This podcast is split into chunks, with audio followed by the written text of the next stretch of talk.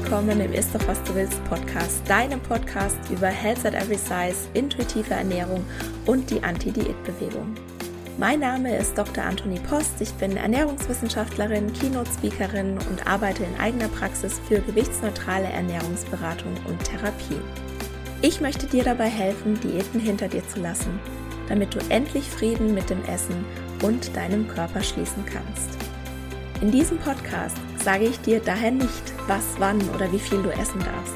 Stattdessen geht es darum, wie du Vertrauen, Respekt und Wertschätzung für den eigenen Körper erschaffst und dadurch eine innere Motivation, dich liebevoll um dich selbst zu kümmern und wirklich gesunde Verhaltensweisen zu wählen. Und bevor wir gleich mit der Episode loslegen, noch der Disclaimer. Ein Podcast ist selbstverständlich nie ein Ersatz für eine individuelle medizinische oder psychische Gesundheitsberatung und stellt auch keine Therapeutin-Patientin-Beziehung dar, sondern dient ausschließlich zu Informations- und Bildungszwecken. Wie schön, dass du hier bist und ich wünsche dir viel Spaß beim Anhören. Hallo und herzlich willkommen zur Episode 92. Ich habe die Episode vom Bodyshaming in die Essstörung genannt, denn heute geht es um ein aktuelles Thema, das ich unbedingt ansprechen will. Ich habe gerade das Gefühl, dass sich die Meldungen zum Thema Gewichtszunahme in der Pandemie häufen und der allgemeine Trend gerade besonders bei Kindern zum blinden Aktionismus geht. Die Berichterstattung ist in etwa so. Die Gewichtszunahme hat bisher ungekannte Ausmaße angenommen. Wir müssen jetzt sofort etwas tun, weil uns sonst eine und ich sage jetzt das stigmatisierende Wort Adipositas Flutwelle überrollt und die Folgeerkrankungen die Erde implodieren lassen. Es wäre schön, wenn ich gerade übertreiben würde, aber genau so ist leider der Tenor. Seit Anfang Juni bekomme ich von euch einen Artikel nach dem anderen geschickt, der sich auf Statistiken und Umfragen bezieht und wirklich alle machen Panik und den Ausschlag für diese Episode hat dann eine E-Mail gegeben. Also an der Stelle auch nochmal eine ausdrückliche Triggerwarnung für die gesamte Episode für Bodyshaming, Zahlen, Essstörungen und Fettfeindlichkeit. So und der Wortlaut der E-Mail war folgendermaßen. Ich lese sie jetzt anonym vor. Während des ersten Corona-Lockdowns vor zwei Jahren ist meine Tochter an Anorexie erkrankt. Mittlerweile ist sie wieder gesund, aber wir als Familie sind seitdem für den Themenkomplex Fettshaming, Body Neutrality, Intuitive Eating sehr viel sensibilisierter, als es vorher der Fall war. Allein in dieser Woche gab es zwei Fälle, in denen mir die Problematik rund um das Fettshaming und die Ignoranz in Bezug auf Essstörungen deutlich geworden ist. Anfang der Woche gab es die Nachricht aus einer Umfrage der DAG, dass vor allem Kinder und Jugendliche während der Pandemie deutlich an Gewicht zugelegt und dies im Gegensatz zu den Erwachsenen auch nicht wieder verloren hätten. Mich ärgert immer wieder, dass diese Befunde in allen Medien so unreflektiert wiedergegeben werden und es womöglich auch von Seiten der Gesundheitsorganisationen gar keine differenzierte Betrachtung gibt, sondern es immer darauf hinausläuft, dass schlank gleich gesund und dick gleich ungesund ist. Gleichzeitig erscheinen immer wieder Artikel, in denen voller Betroffenheit die Schicksale essgestörter Menschen geschildert werden. Auch in dem Zusammenhang findet so gut wie keine Reflexion zum vorherrschenden Schlankheitspostulat statt. Heute nun stand in unserer Tageszeitung ein ganzseitiger Artikel über eine Fitnessbloggerin aus dem Nachbarort. Zu der jungen Frau gab es vor einigen Monaten schon einmal einen Text, in dem darüber berichtet wurde, wie erfolgreich sie ihr Gewicht um 80 Kilo reduziert hat und was für ein großartiger Erfolg das sei. Schaut man sich den Instagram-Account der Frau an, erinnert eigentlich alles an eine Essstörung. Ich habe damals eine kritische E-Mail an die Redaktion geschrieben, auf die Gefahren solcher Berichterstattung hingewiesen und auch im Anschluss ein recht gutes Telefonat mit der Chefredakteurin geführt. Geändert hat das anscheinend trotzdem nichts. Heute wird wieder auf den großartigen Erfolg der Gewichtsabnahme hingewiesen und beschrieben, wie akribisch die Frau ihre Essensportionen plant, abwiegt etc., wie sie über Monate nur zweimal täglich etwas gegessen hat und so weiter. Ich bin sehr dankbar, dass es Menschen wie Sie gibt, die einen anderen Wissensstand mit einem differenzierteren Ansatz vermitteln, frage mich aber regelmäßig, was ich als Einzelperson bewirken kann. Natürlich kann ich nun wieder einen Leserbrief schreiben, fühle mich damit aber offen gestanden hier auch ein wenig wie der einsame Rufer in der Wüste. Also erst einmal, ja, ich fühle mich auch oft wie Don Quixote im Kampf gegen Windmühlen und ich habe Tage, an denen ich mir denke, es ist alles so sinnlos, wir werden die Fettfeindlichkeit in der Gesellschaft nie ändern.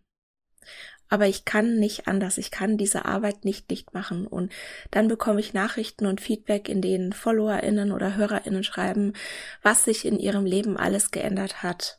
Seitdem sie Health at Every Size kennen und seitdem sie intuitiv essen lernen und ja, dann sehe ich den Podcast wachsen und wachsen und die Anzahl der Bestellungen für unser Buch, das im September rauskommt, die gehen hoch und das gibt mir alles Hoffnung dass sich die Menschen doch nach etwas anderes sehnen als Diäten und Regeln und Strenge und Härte und dann weiß ich wieder, dieser Kampf ist nicht sinnlos. Also so viel mal vorneweg. Und jetzt schauen wir uns mal die einzelnen Punkte in der E-Mail an. Die E-Mail bezieht sich auf eine Pressemitteilung der Deutschen Adipositas Gesellschaft, die am 31. Mai erschienen ist und die hat eine repräsentative Elternumfrage vorgestellt, die zusammen mit dem Else Kröner Fresenius Zentrum für Ernährungsmedizin an der Technischen Universität München anlässlich des Weltadipositas Tags Anfang März durchgeführt wurde. Ich zitiere jetzt mal aus der Pressemitteilung. Die Corona-Krise hat massive Auswirkungen auf die Kindergesundheit. Jedes sechste Kind in Deutschland ist seit Beginn der Corona-Pandemie dicker geworden. Fast die Hälfte bewegt sich weniger als, als zuvor. Etwa ein Viertel isst mehr Süßwaren. Die DAG und das EKFZ für Ernährungsmedizin fordern mit Blick auf die Ergebnisse einen Marshallplan für die Kindergesundheit, um die Folgen der Pandemie aufzufangen. Als Sofortmaßnahmen empfehlen die ExpertInnen eine Besteuerung von Zuckergetränken, Werbeschranken für ungesunde Lebensmittel und eine Stärkung der Adipositas-Therapie, die in Deutschland chronisch unterfinanziert sei. Falls es gerade bei dir bei dem Begriff Marshallplan klingelt und du aber nicht ganz genau weißt, wo du den hinstecken sollst. Der Marshallplan war das Wirtschaftsförderungsprogramm der USA für den Wiederaufbau der Staaten Europas nach dem Zweiten Weltkrieg. Es wurde nach dem damaligen US-Außenminister George Marshall benannt und insgesamt wurden im Zeitraum von 1948 bis 1952 Hilfen im Wert von insgesamt 13,12 Milliarden US-Dollar insbesondere an westeuropäische Staaten geleistet. Und zum Vergleich, das entspricht 2020 rund 141 Milliarden Dollar.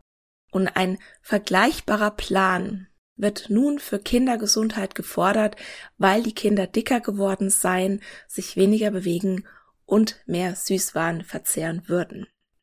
Also falls immer noch jemand glaubt, ich übertreibe, wenn ich sage, hier wird Panikmache betrieben und es wird äh, ja zu blindem Aktionismus aufgerufen, ich finde, ich übertreibe nicht. Ich kann mal ganz kurz aus unserem Alltag von vor zwei Jahren erzählen und ich muss dazu sagen, wir haben eine sehr privilegierte Lebensrealität. Mein Mann und ich, wir sind beide berufstätig, haben beide weiter verdient, mussten keine Angst um unseren Job haben. Wir konnten 100% Homeoffice machen. Wir haben ein Haus mit Garten, also viel Platz. Also wir hatten Voraussetzungen im Lockdown, die mehr als ideal waren. Und trotzdem waren wir mehr als einmal wirklich am Anschlag. Und es haben so viele von Entschleunigung gesprochen. Also bei uns hat es sich alles beschleunigt. Ja, wir mussten trotzdem Vollzeit arbeiten, obwohl die Kinder daheim waren, sich gelangweilt haben. Mein Großer ist in der Grundschule, der kann noch nicht wirklich unbeaufsichtigt Hausaufgaben machen und den Stoff durchpauken. Na, vor allem nicht, wenn da noch ein Kindergartenkind daneben steht, das keine Hausis machen muss und spielen will. Du musst also daneben hocken, wenn du willst, dass dein Kind für die Schule lernt und dann halt arbeiten, wenn die Kinder im Bett sind oder sonst irgendwann oder ne, wir haben dann teilweise auch geschichtet und wir hatten teilweise beide gleichzeitig Termine, wo Ruhe sein musste. Und zur Not hockst du dann eben die Kinder vor die Glotze oder gibst ihnen Süßigkeiten. Und ja, wir sind rausgegangen, spazieren gegangen, Fahrrad fahren. Aber das ist doch kein Vergleich, wie wenn die beiden den ganzen Tag in der Betreuung sind und dann auf dem Schulhof rumwetzen und in Vereine gehen und Sport machen. Also teilweise waren ja sogar die Spielplätze gesperrt. Und ja, auch wir haben viel mehr Fertiggerichte gegessen, weil oft einfach keine Zeit war zu kochen. Und wie gesagt, wir sind höchst privilegiert. Wir sind die Ausnahme. Die allermeisten hatten nicht so gute Bedingungen wie wir. Und es ist doch logisch, dass sich alle, einschließlich der Kinder, weniger bewegen, anders essen in diesem Ausnahmezustand. Und überleg doch mal, was das alles mit dir gemacht hat. Ja, mental, die Angst, der Stress, die Unsicherheit, die Einsamkeit vielleicht, die manche Menschen erlebt haben. Na, all das hat doch körperliche Auswirkungen. Also besonders der Stress, den all das auslöst. Und ich verlinke dir die beiden Episoden zu Stress, die schon im Podcast erschienen sind. Also zu dem Einfluss von Stress auf den Stoffwechsel und das Körpergewicht in den Shownotes. Wir waren in einem Ausnahmezustand. Und vieles, es ist nicht, noch nicht so wie früher, vielleicht wird es auch nie wieder so wie früher, aber vieles ist mittlerweile glücklicherweise nicht mehr so. Ne, beispielsweise bewegen sich meine Kinder wieder genauso viel wie früher, weil sie wieder täglich in die Betreuung beziehungsweise in die Schule gehen, weil die Sportvereine wieder alles anbieten dürfen, weil die Spielplätze wieder begehbar sind, weil sie wieder ganz normal mit ihren Freundinnen spielen. Ja, im Bereich Bewegung brauchen wir beispielsweise gar keine Intervention mehr. Das hat sich alles längst erledigt. Und das ist natürlich kein Thema in der Pressemitteilung, dass sich die Situation schon wieder grundlegend geändert hat. Nein, es wird Panik gemacht und als Interventionen werden eine Besteuerung von Zuckergetränken, Werbeschranken für ungesunde Lebensmittel und eine Stärkung der Adipositas-Therapie gefordert. Na, ich bin ja der Meinung, es gibt keine ungesunden Lebensmittel. Es gibt nur ungesunde Beziehungen zu Lebensmitteln. Und ich halte auch absolut nichts von einer Zuckersteuer oder wenn wir schon dabei sind vom Nutri-Score.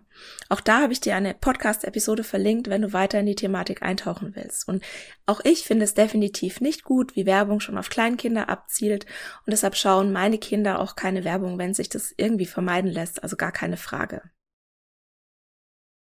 Also mit den ersten beiden Punkten, da sage ich ja, okay. Und dann wird aber eine Stärkung der Adipositas-Therapie gefordert. Und was bedeutet das? Die Leitlinie sieht eine Ernährungsumstellung vor, weniger Zucker, weniger Fett, Bewegungsmaßnahmen und Verhaltenstherapie. Und ich bin davon überzeugt, das ist genau der falsche Ansatz. Unsere Kinder brauchen jetzt nach diesen zweieinhalb Jahren Ausnahmezustand nicht noch eine Diät und, und Kontrolle und irgendwelche Regeln und vor allem nicht die Botschaft, dass sie oder ihr Körper nicht gut genug seien. Und nur wenn ich irgendwas nicht Diät nenne, ja, wenn es eine Intervention ist, die darauf abzielt, weniger Energie aufzunehmen und mehr Energie zu verbrennen und das Ziel eine Gewichtsreduktion ist, dann ist es trotzdem eine Diät, egal wie das jemand nennt. Und die bringt in den meisten Fällen den Stein erst so richtig ins Rollen. In meinen Beratungen höre ich immer wieder dieselbe Geschichte. Mein Körper wurde zum Thema in der Familie, im Kindergartenalter oder spätestens in der Grundschule. Ich wurde auf Diät gesetzt oder ich habe von mir aus eine Diät angefangen, um es den Eltern recht zu machen, weil ich so unsicher in meinem Körper war, um Bodyshaming zu entgehen. Und damit ging meine Beziehung zum Essen und zu meinem Körper den Abfluss runter. Je mehr Gewichtsstigmatisierung jemand in der Kindheit und Jugend erfahren hat, umso dicker wird dieser Mensch als Erwachsener sein. Das zeigen Studien ganz eindeutig. Und es ist ganz unabhängig davon, wie viel dieser Mensch in der Kindheit gewogen hat. Wenn Eltern ihre Kinder als in Anführungszeichen zu dick ansehen, dann haben diese Kinder ein höheres Risiko, in ihrer Kindheit übermäßig an Gewicht zuzunehmen. Und nochmal zu den Essstörungen. Ja, die Inzidenz hat zugenommen während der Pandemie. Gibt es Erklärungen dafür? Natürlich das Essverhalten zu kontrollieren. Das kann beispielsweise eine Bewältigungsstrategie sein, um wieder mehr Kontrolle zu bekommen. Ne? Habe ich mein Essverhalten und meinen Körper in Anführungszeichen unter Kontrolle, dann habe ich auch mein Leben in Anführungszeichen ne, scheinbar unter Kontrolle. Dann durften sich Jugendliche nicht mehr treffen. Da fehlen reale Vergleiche mit echten, ungeschönten Körpern, wenn sich das Sozialleben nur noch auf Social Media abspielt. Und dann diese ganzen toxischen Botschaften, ja. Wir müssen jetzt die Zeit im Lockdown nutzen, um unser schlankes Ich zu befreien. Das haben ja auch leider einige Celebrities so vorgemacht. Also mich wundert das nicht, dass die Inzidenz von Essstörungen steigt und steigt und ich kann nur den Kopf schütteln, wenn sich jemand wundert. Pandemie hin oder her, Diäten funktionieren nicht. Sie sorgen sehr zuverlässig bei 19 von 20 Menschen für eine Gewichtszunahme und das gilt auch für Kinder. Diäten verschlechtern das Körperbild, sie zerstören den Selbstwert und sie sind einer der größten Risikofaktoren für eine Essstörung. Das ist doch nicht das, was wir wollen, oder? So, ich rede mich hier gerade in Rage. Wir erleben von allen Seiten die Bestärkung, dass der schlankere Körper in Anführungszeichen der bessere ist. Wir dürfen uns nicht wundern, dass Essstörungen auf dem Vormarsch sind, wenn wir alle in Franken würde man jetzt sagen, pfatzlang die Rhetorik bedienen, dass ein hohes Körpergewicht ungesund ist und bekämpft werden muss. Wir brauchen keine Zuckersteuer und wir brauchen keinen Marshallplan für Therapiemaßnahmen. Wir müssen einfach nur aufhören, Kinder auf Diät zu setzen. Unsere Kinder brauchen Fürsorge, Empathie, Verständnis, bedingungslose Akzeptanz, Sicherheit. Das sind die Möglichkeiten, die wir unseren Kindern geben können, um ein positives Selbstbild und einen hohen Selbstwert aufzubauen. Und auch dazu verlinke ich dir sehr gerne eine Podcast-Episode. Das ist die Nummer 46, wie wir die nächsten Generationen vor der Diätkultur schützen. Also bitte Schluss jetzt mit dieser Panikmache. Ja, vielleicht haben die Kinder zugenommen, vielleicht aber auch nicht. Ja, das war eine Elternumfrage. Die Eltern wurden gefragt. Das ist eine subjektive Datenerhebung und die kann dann von mir aus auch repräsentativ sein. Das war trotzdem eine subjektive Befragung. Und vielleicht erinnerst du dich auch noch an die Pressemeldungen von vor einem Jahr, dass die Deutschen durchschnittlich 5,6 Kilo zugenommen haben. Ich habe dir dazu die Unstatistik des Monats von damals verlinkt. Diese durchschnittliche Gewichtszunahme, die hat sich nur auf die Personen bezogen, die überhaupt zugenommen hatten. Das war ein bedingter Mittelwert. 11 Prozent haben im Schnitt 6,4 Kilo abgenommen und 48 Prozent gaben an, in der Pandemie ihr Gewicht gehalten zu haben. Und errechnet man dann daraus, ja, aus den gesamten Werten, den Gesamtdurchschnitt, so ergibt sich eine Zunahme von knapp 1,5 Kilogramm. Und ich würde mich nicht wundern, wenn auch diese aktuelle Umfrage der DAG nicht der Überprüfung standhält. Das Problem ist aber, der Schaden ist längst angerichtet. Ja, es ist so treffend, das Kind ist schon in den Brunnen gefallen.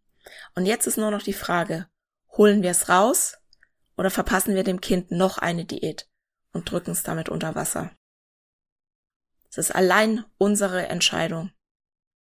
Und ich kann die Mutter verstehen, die mir diese tolle E-Mail, die das wirklich so auf den Punkt gebracht hat, so sehr verstehen, weil mir geht da auch, wie Petra so schön sagen würde, Petra Schleifer, mit der ich das Buch gerade geschrieben habe, das Messer in der Tasche auf.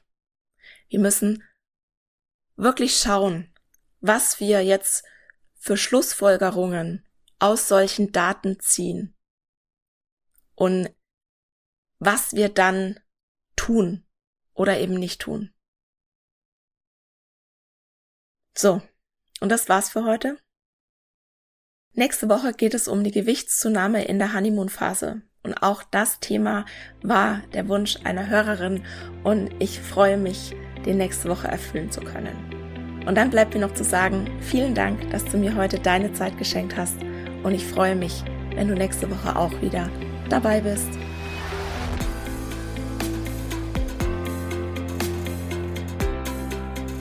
Und das war's für heute. Ich danke dir von Herzen fürs Zuhören und hoffe, dass dir die Episode gefallen hat und dass du ganz viel für dich mitnehmen konntest. Um wirklich Frieden mit dem Essen und deinem Körper zu schließen, ist es wichtig, dass du deine Bedürfnisse kennst. Eine Diät scheint auf den ersten Blick eine gute Möglichkeit zu sein, das eigene Bedürfnis nach Sicherheit und Kontrolle zu befriedigen. Ganz nach dem Motto, indem ich mein Essverhalten kontrolliere, habe ich auch mich selbst und mein Leben im Griff. Das ist aber ein Trugschluss. Tatsächlich gefährden Diäten und ganz allgemein Essensregeln die Erfüllung deiner Bedürfnisse. Warum das so ist und was du stattdessen tun kannst, das erfährst du im neuen Freebie Bedürfnisfinder, das du dir ab sofort kostenlos auf meiner Homepage www.antonipost.de herunterladen kannst. Im Bedürfnisfinder ist ein Bedürfnistest enthalten sowie praktische Übungen, eine Anleitung zum Journaling und natürlich eine Journaling-Vorlage, die dich unter anderem dabei unterstützen werden, dich wieder mehr mit deinem Körper zu verbinden und immun gegen Diätversprechungen zu werden. In diesem Sinne, isst doch was du willst und alles Liebe, deine Antonie.